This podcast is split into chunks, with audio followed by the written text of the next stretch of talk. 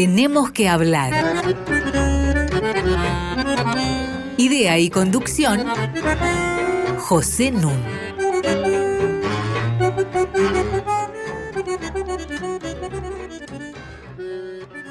Muy buenas noches.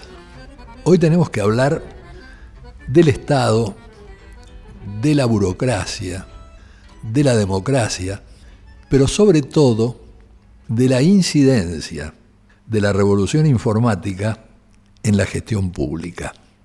Para lo cual tengo la gran suerte de que nos vuelve a visitar un muy querido amigo que se llama Oscar Oslak. ¿Qué tal, Oscar? ¿Qué tal, Pepe? Buenas noches. Hola.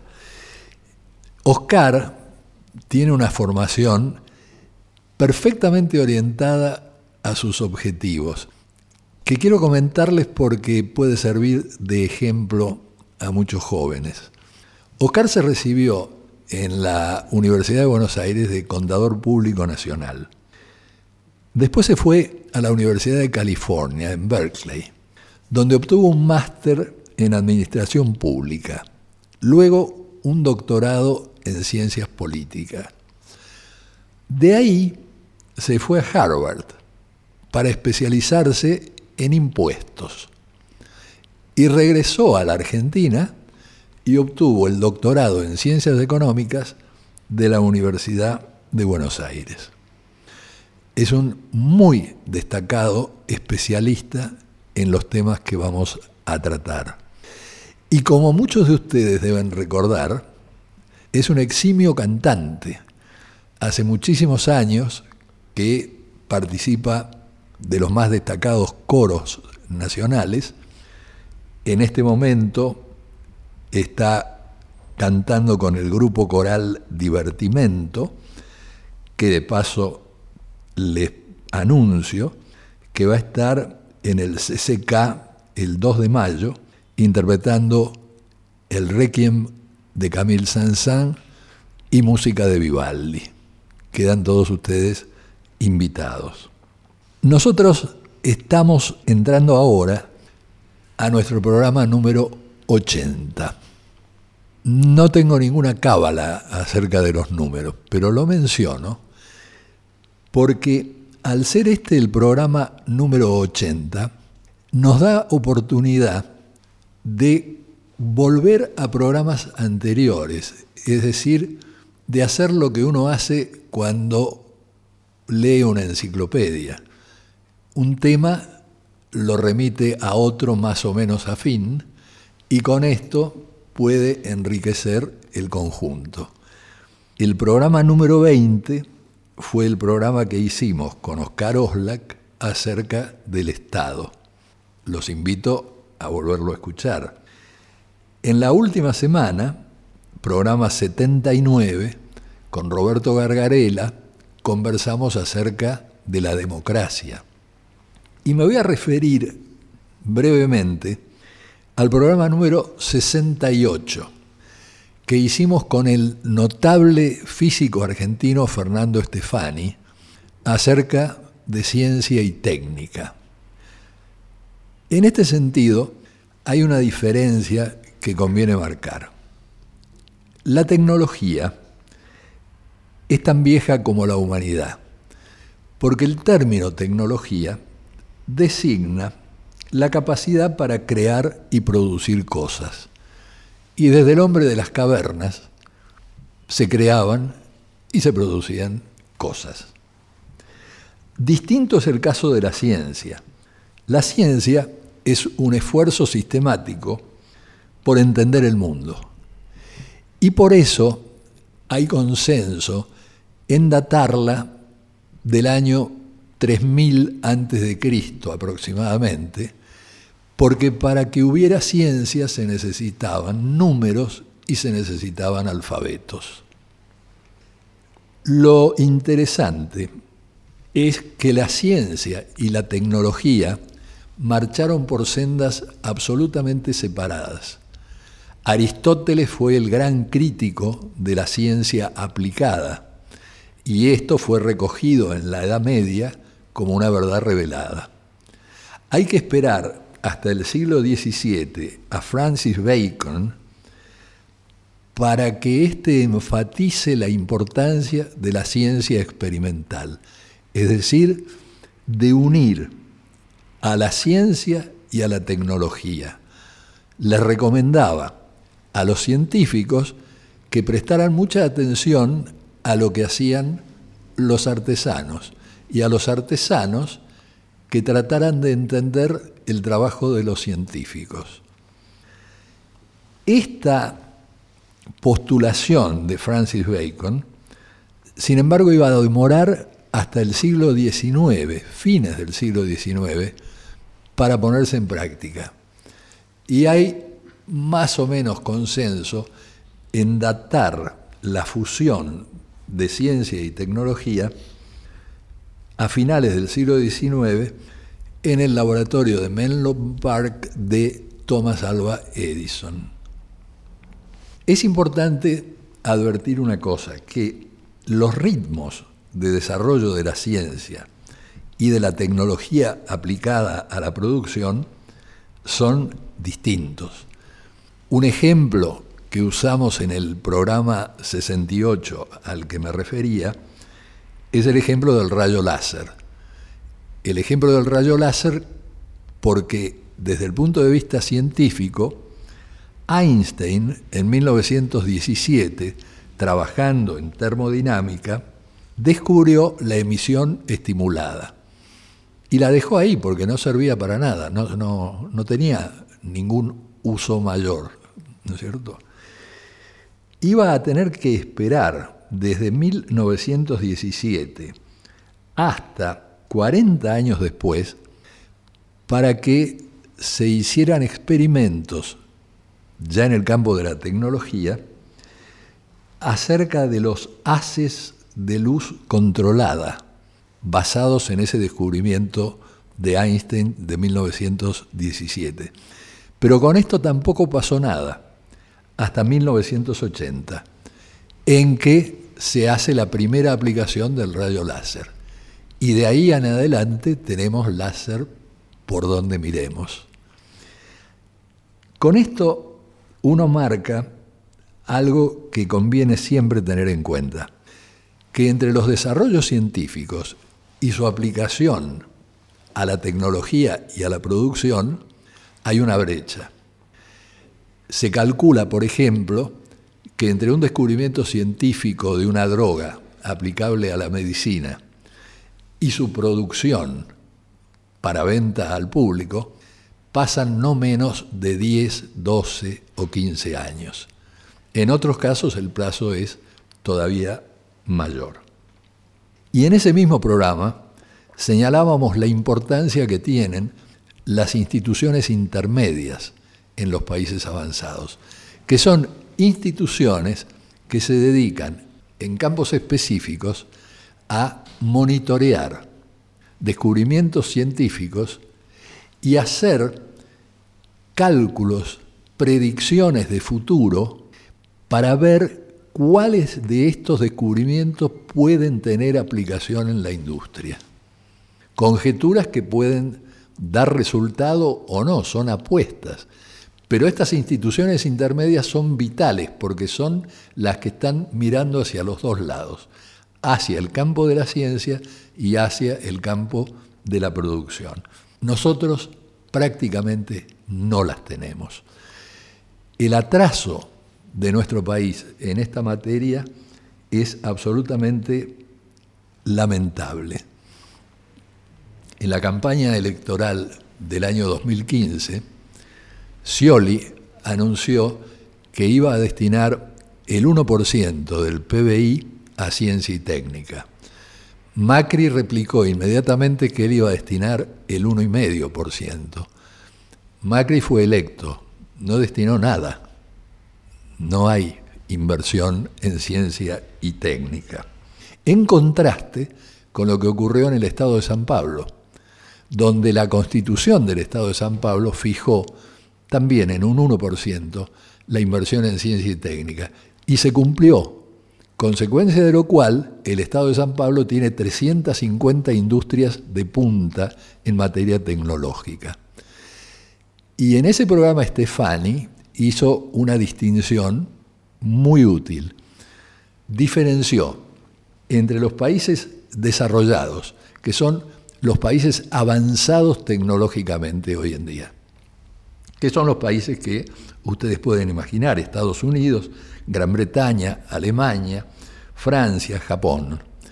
Estos países destinan entre un 3 y un 4% de su PBI a ciencia y técnica, pero todos los años lo van incrementando, entonces en el segundo año destinan el 3,01, al año siguiente ya es el 0,2 y así sucesivamente.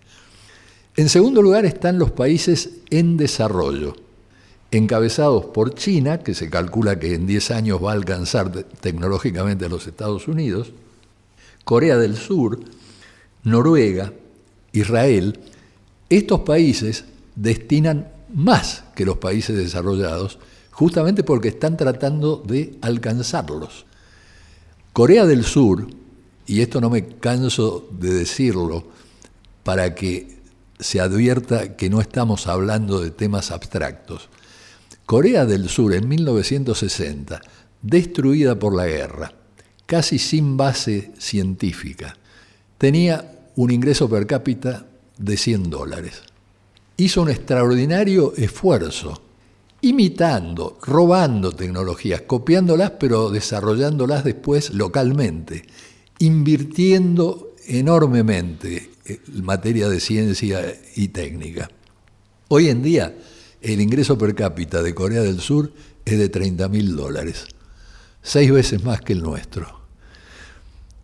Y en tercer lugar, hablé de países desarrollados, de países en desarrollo, vienen los que Stefani llama los países rezagados, los países que no tienen ninguna posibilidad de alcanzar a los otros. En ese pelotón estamos nosotros, junto con los demás países de América Latina, con la excepción del Estado de San Pablo. Vamos a hacer una pausa musical. En el último programa, como algunos de ustedes recordarán, nos deleitamos con el genio de Art Tatum. Y yo señalé una paradoja. Era tan grande el virtuosismo pianístico de Art Tatum que prácticamente no tuvo seguidores, salvo uno, decía yo, que es Oscar Peterson. Hoy, entonces, les propongo un experimento. Vamos a escuchar el mismo tema interpretado por tres artistas distintos. Primero Oscar Peterson, tocando blues fáciles de escuchar, Easy Listening Blues. Después lo vamos a escuchar por B.B. King y finalmente lo vamos a escuchar por Nat King Cole. De esta manera ustedes van a poder apreciar los distintos estilos de improvisación en jazz. Empecemos entonces por Oscar Peterson.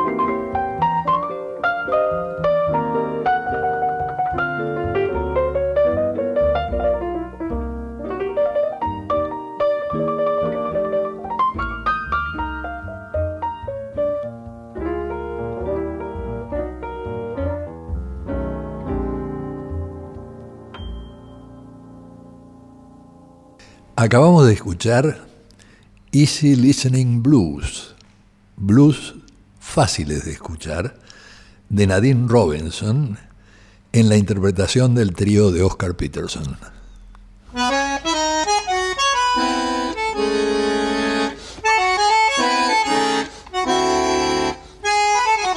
Seguimos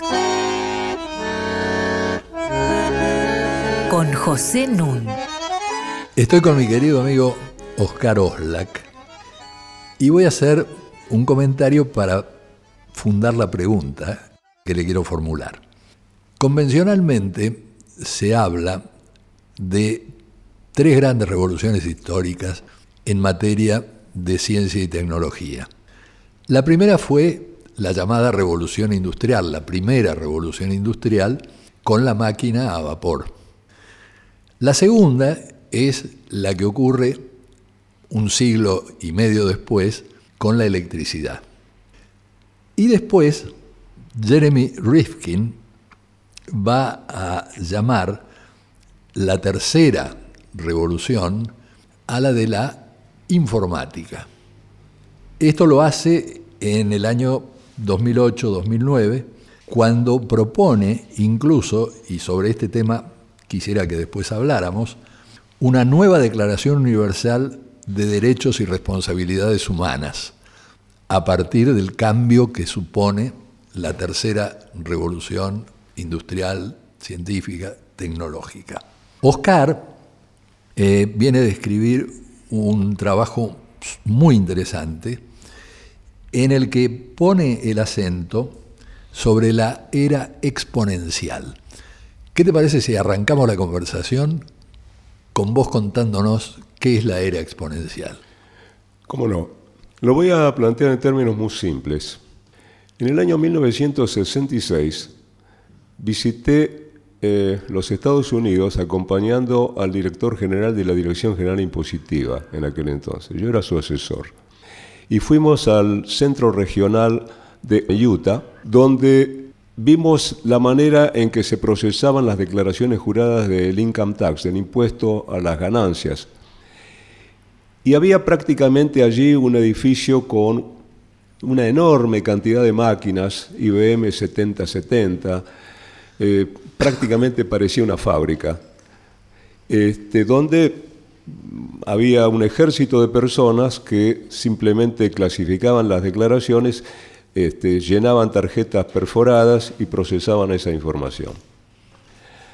Varios años más tarde, en el año 1984, ya eh, durante el gobierno de Alfonsín en la Argentina, y siendo yo eh, subsecretario de Reforma Administrativa, tenía a mi cargo una dirección general que se llamaba del Registro Automático de Datos, donde allí se procesaba las actualizaciones de un censo de funcionarios públicos que hizo el gobierno militar en 1978. Ahí tenía un piso donde la mitad eh, de la superficie estaba dedicada a albergar una serie de grandes computadoras donde se procesaba la información del censo. Por supuesto, ya algunos años más tarde, eh, una computadora personal tenía más capacidad que la que tenía el Centro Regional de Ogden. Esto implica justamente una aceleración enorme de la capacidad que tiene la informática de procesamiento.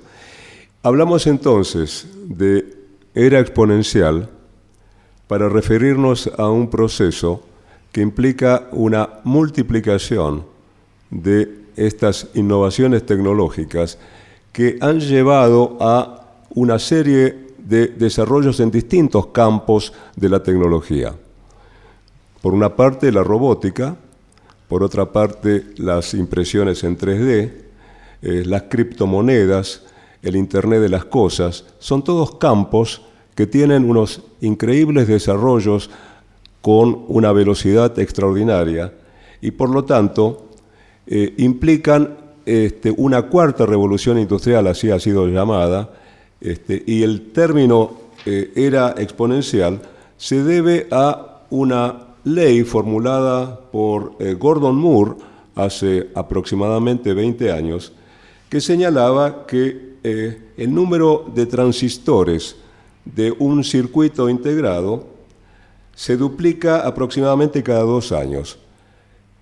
Y de esa forma, del tubo vacío como circuito lógico computacional, se pasó al transistor y luego al circuito cerrado.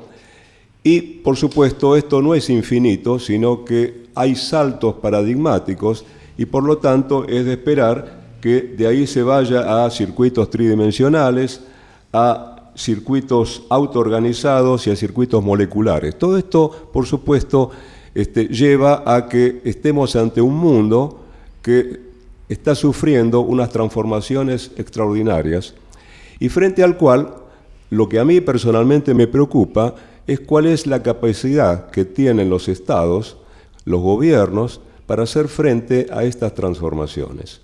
La empresa Cisco fue la que introdujo la denominación Internet de las Cosas en 2008-2009, cuando el número de aparatos interconectados superó a la población mundial.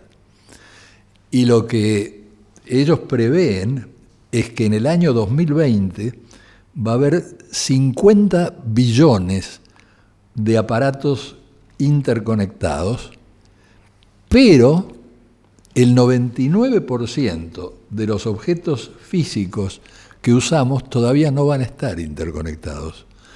Así que esta cantidad fenomenal de 50 billones de conexiones todavía preanuncia mucho más. El cálculo del valor de estos 50 billones de aparatos interconectados es de 1,9 trillones de dólares. Eh, es fantástico porque eh, yo escucho toda clase de pronósticos en esta materia eh, por ejemplo, de que en el año 2020, justamente coincidiendo con el año que señala Pepe, iba a haber 26 mil millones de dispositivos conectados al Internet de las Cosas. Pero creo que es importante señalar de qué estamos hablando cuando hablamos del Internet de las Cosas. Estamos diciendo simplemente que ya este, no solamente va a haber interacciones entre seres humanos a partir de las tecnologías de la información y la comunicación, sino que las cosas se van a comunicar o van a interactuar entre ellas y con las personas. Exactamente. Eh, va a haber 30 mil eh, millones de dispositivos inalámbricos conectados a Internet en el 2020. Estamos hablando del año que viene, no estamos hablando de, un futuro este, remoto, ¿verdad? Y acá, cuando decimos cuáles son las cosas, estamos hablando de cafeteras, de lámparas, de bibliotecas, de stocks, eh, en inventarios de todo tipo de materiales, eh, de manera que... De transporte sin conductor. Bueno, Este es todo un tema.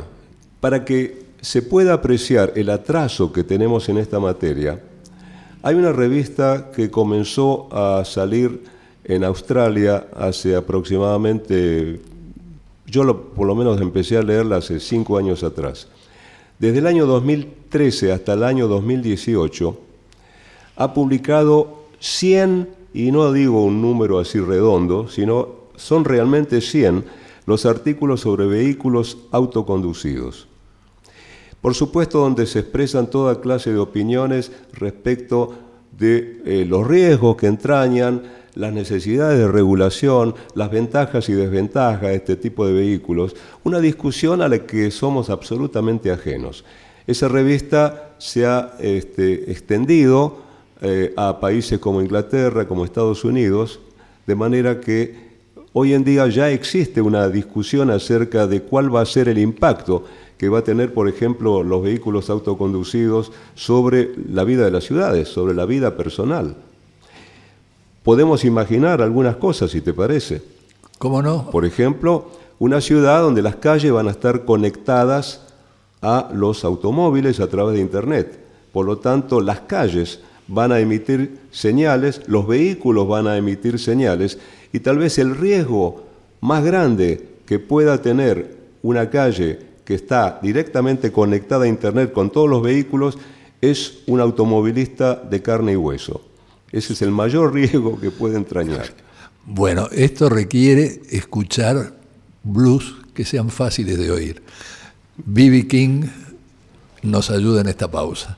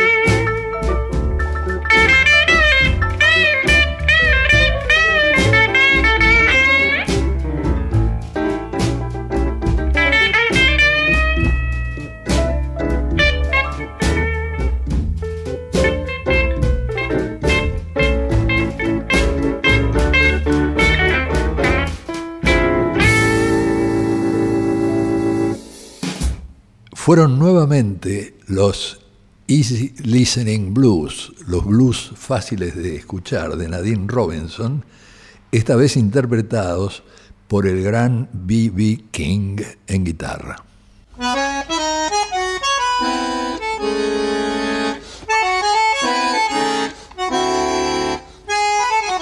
Seguimos con José Nun. Sigo conversando con Oscar Oslak. Voy a tomar un pequeño desvío teórico. Hay consenso en que entre los 100 mayores pensadores de la humanidad de los últimos mil años figura un señor que se llama Carlos Marx.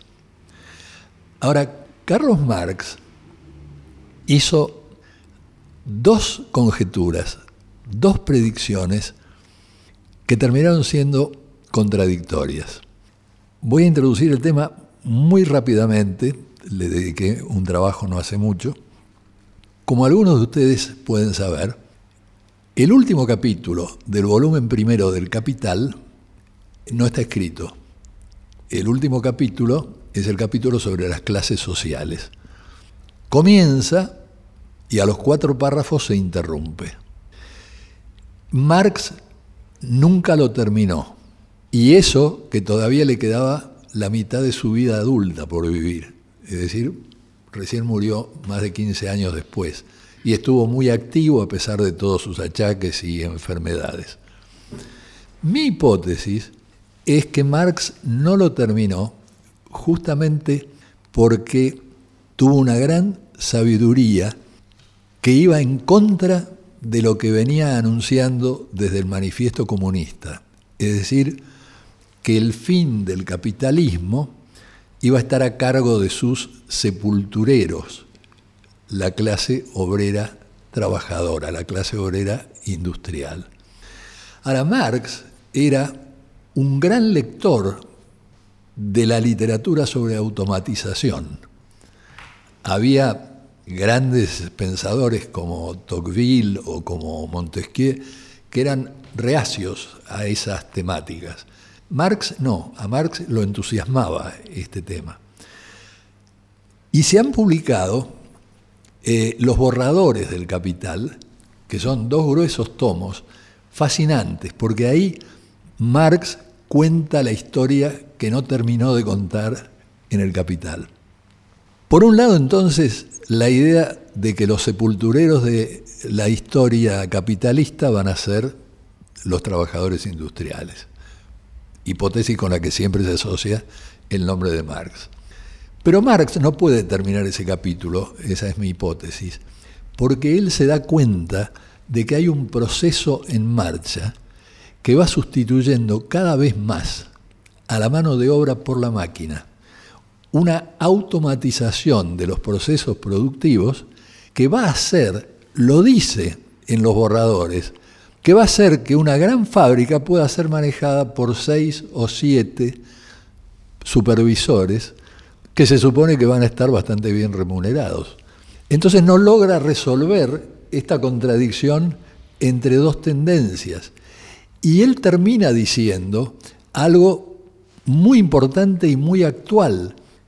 Termina diciendo que con ese desarrollo previsible de la automatización, el robo del trabajo de otro va a pasar a ser una medida miserable de la riqueza, porque la riqueza ya no va a poder ser medida en términos de tiempo de trabajo o de quantum de trabajo.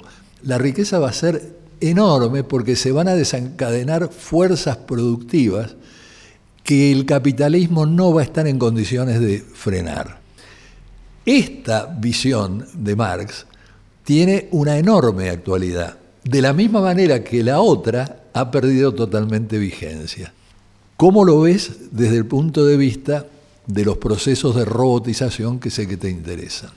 Claro, vos, eh, primero eh, me parece fantástica la alusión a, este, a Marx y a esa enorme capacidad predictiva ¿no? que, que tenía. Sin duda ha sido uno de los grandes pensadores de la humanidad.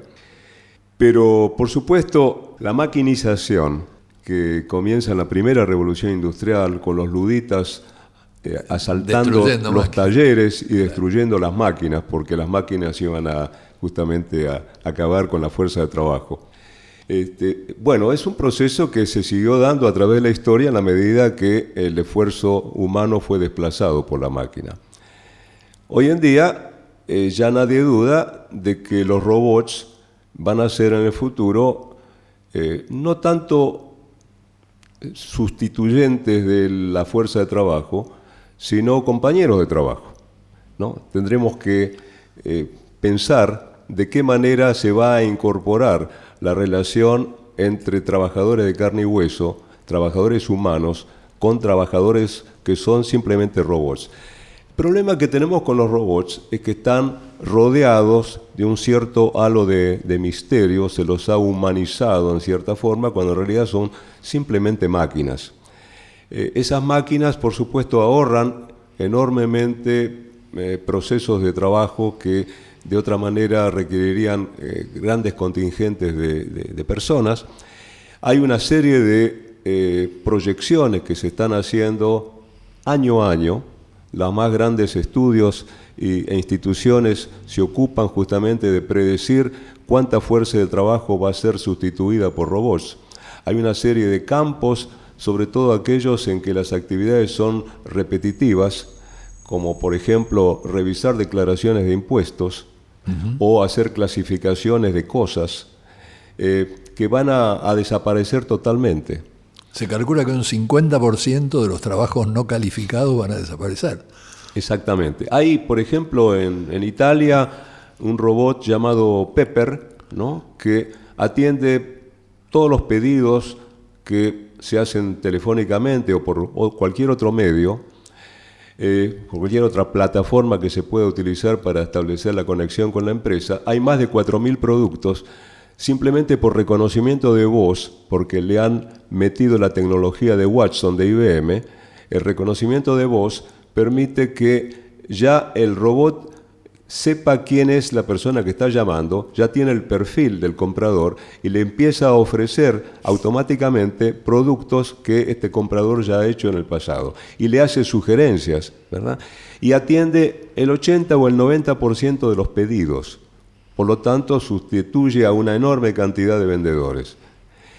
En cambio, quedará un 10% de atenciones que se hacen de manera especializada a clientes que requieren otro tipo de atención más personal. De manera que esto es ya una realidad, esto está ocurriendo y sin duda este, la sustitución de personas por robots va a seguir creciendo.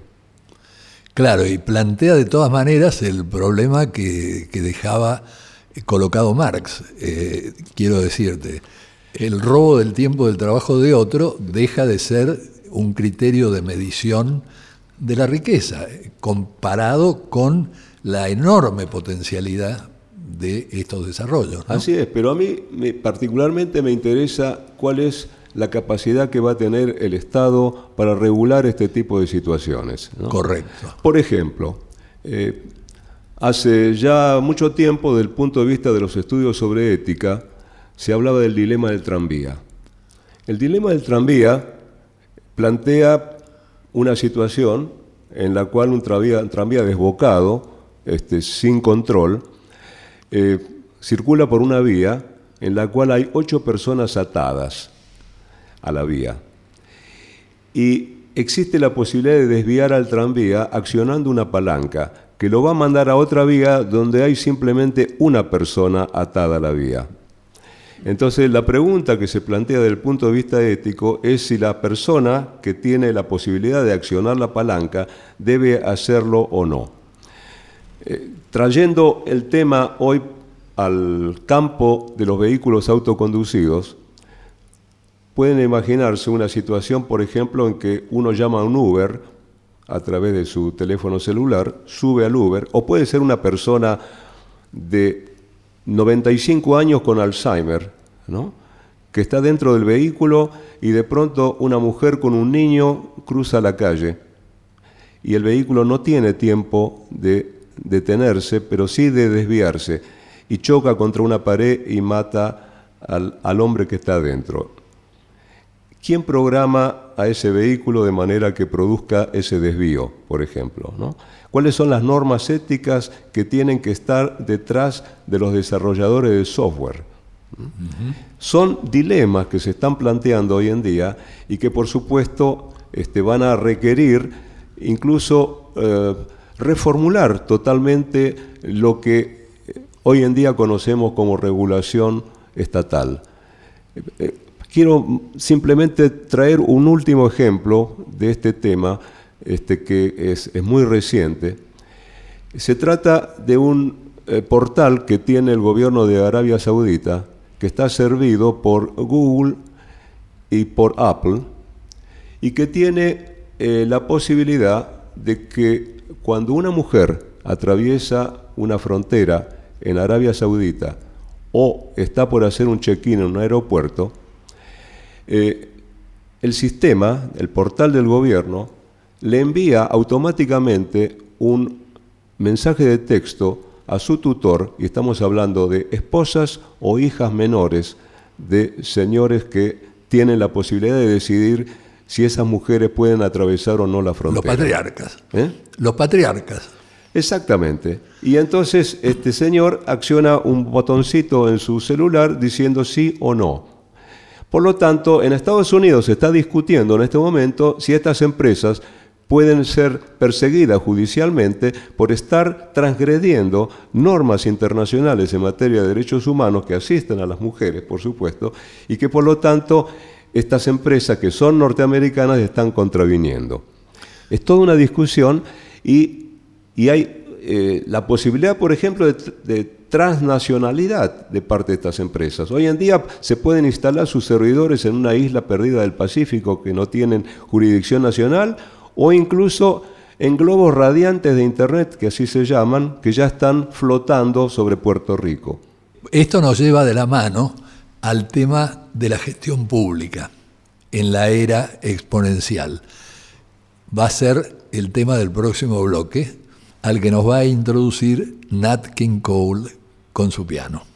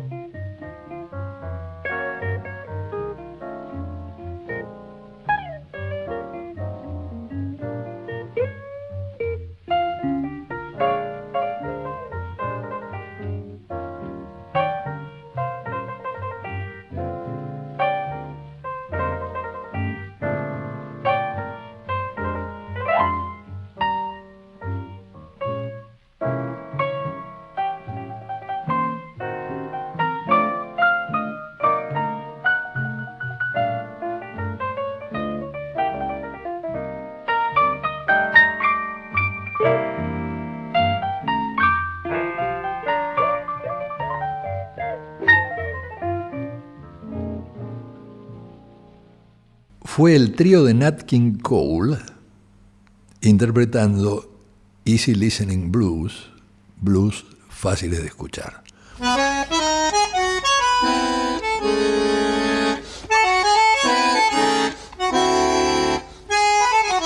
Seguimos con José Nun. Sigo conversando con Oscar Oslak, o por lo menos con un robot que se le parece mucho, y ahora vamos a entrar al tema de la incidencia de todo esto que venimos hablando sobre los modos de gestión pública, teniendo sobre todo en cuenta que no hay ninguna afinidad necesaria entre estas cuestiones y la democracia o la dictadura. Por ejemplo, en China hay desarrollos tecnológicos espectaculares, pero que sirven en gran medida para controlar a la población. Es decir, todo miembro del Partido Comunista tiene que entrar por lo menos 33 veces por día a una determinada aplicación. Y el gobierno controla si ha entrado o no ha entrado y cuánto tiempo ha estado usando esa aplicación. Es decir, es un modo muy sofisticado y avanzado de dominación. Tus ideas sobre la gestión pública frente a estos avances. bueno, eh, hago una acotación respecto del tema de China. Este, yo leí hace muy poco tiempo atrás que en las aldeas chinas sobreviven formas de democracia que quedaron de la época de Mao Zedong este, que contradicen, por supuesto, los aspectos autoritarios de la dominación central del partido a, nivel nacional. Este, y justamente eh, yo tomé contacto con el autor comentándole lo de las zonas marrones a que se refería nuestro común amigo Guillermo O'Donnell con respecto a la Argentina, mostrando justamente cómo la democracia no tiene vigencia en la totalidad del territorio, por ejemplo en la Argentina, ¿no? a diferencia de China que tiene estos bolsones de democracia en el nivel local con un sistema autoritario en el nivel nacional. Pero más allá de esto, entrando de, hecho a tu pregunta, eh, yo creo que hay tres aspectos que interesan desde el punto de vista de la gestión pública eh, frente a esta cuarta revolución industrial.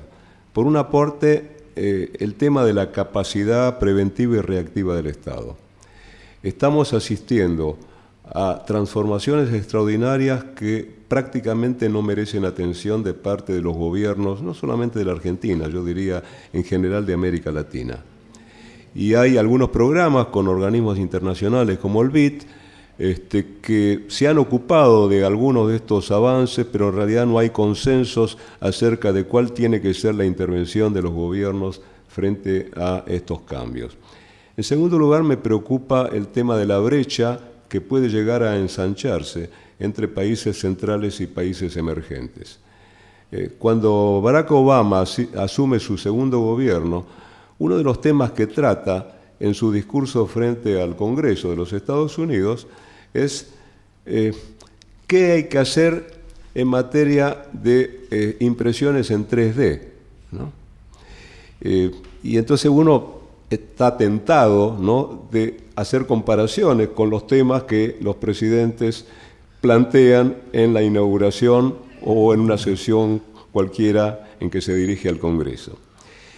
y creo que esta brecha se va a ensanchar en la medida en que países centrales, y no me refiero solamente a Estados Unidos o a, los principales de Europa, incluyo a Canadá, incluyo a, Australia, Nueva Zelanda, ¿no? están pensando seriamente en esto, incluso países como Estonia, ¿verdad? que es seguramente el más informatizado de Europa en este momento.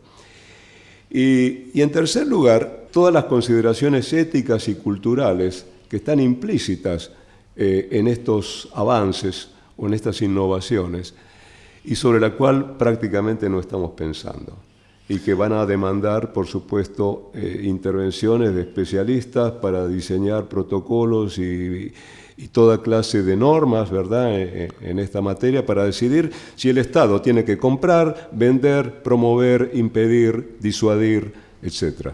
No lo sabemos. Claro, lo que pasa es que cada uno de, los temas es un tema que tiene su parte positiva y su parte negativa. Quiero decir, por ejemplo, las impresiones en 3D plantean la posibilidad de que impresoras conectadas puedan violar la ley. Es decir, porque puedan hacer impresiones en 3D que sean absolutamente ilegales y no este, controlables, y que estén a disposición de espías, de terroristas. Por supuesto. Vale decir, ahí la capacidad del Estado tiene que estar altamente desarrollada, porque los peligros son muy grandes.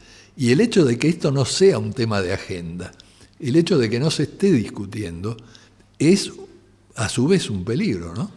Bueno, eh, en materia de ciberseguridad, por ejemplo, que es uno de los enormes desafíos que existen en este momento en el mundo, eh, uno puede observar que en Estados Unidos prácticamente todos los estados de los Estados Unidos tiene un jefe de operaciones en materia de ciberseguridad.